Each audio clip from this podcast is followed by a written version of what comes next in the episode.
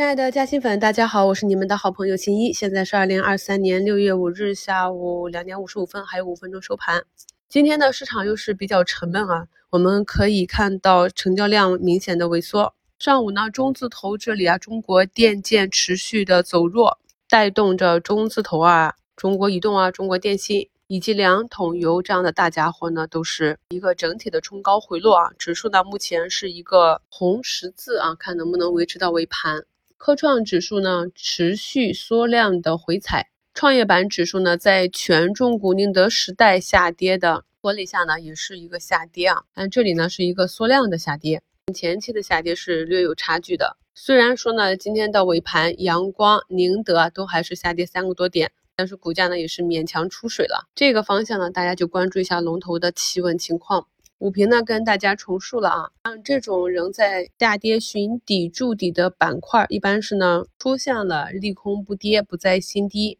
才有机会呢出现板块性的机会啊。现在主要的问题就是市场的量能不足，所以即便呢有一些跌出价值的板块，一旦呢有资金想进行仓位切换了，很容易呢再引起反弹之后的持续下杀。或者跌不动的板块，由于没有新的资金入场来布局，所以走势就比较弱啊。今天整体盘面呢，就让人看得昏昏欲睡。指数这里啊，像 ChatGPT、数字经济这两个板块指数呢，也是走出了自五月二十五日以来的上行，持续的上行。半导体设备呢，这个指数呢是冲高回落。大家呢想看哪一个板块的板指的时候呢，只要把板块名称首字母。输入到看盘软件里啊，以同花顺为例呢，会出现一串以八八一开头的数字，这个是板块指数。那如果是 BK 开头的，就是板块详情，你就可以看到板块内涵盖的个股了。因为近期呢，市场处于一个震荡市，个股呢多是冲高回落或者涨两天就跌回去，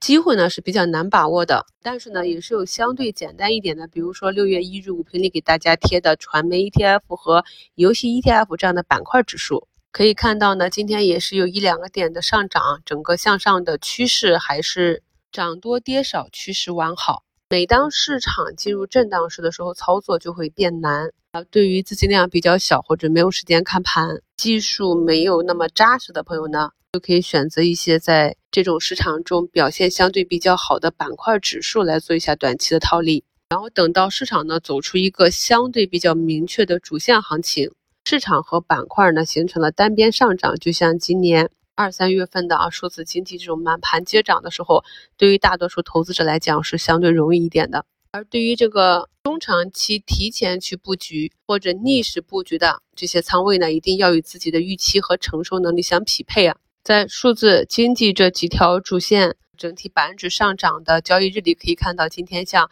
医药啊、消费类的呀、医美啊这些又有不同程度的下跌。单一呢去配备这种走势相对比较弱的板块的的问题呢和解决方案，我们在上周的节目中也跟大家详细的分析过了。这些底部的慢慢有相对好一点的企稳迹象的，像上周跟大家点评的旅游这些，也是慢慢的从底部走出持续的小阳线，走出 U 型底了。像旅游这一块呢，也是自去年十月啊、十一、十二月那波行情之后，整个板块呢调整了八九十个交易日啊。是伴随着新的这个统计数据出炉，板块指数呢有慢慢走强的迹象，我们才重新关注起来的。至于呢，你关注的这些底部企稳的板块，是不是能够持续的走强，从反抽反弹走到反转，还是需要很多外力、外部因素的利好加持。所以近期的这个市场，大家呢还是要以趋势为主。上升趋势呢，以五日线为基准，上升趋势完好的，在技术范围支撑的区间内震荡呢，可以利用我们讲过的这些技术做一做差价。仍然走势比较弱的，或者是先按照自己布局的时候那个出局指标，一旦触发啊，先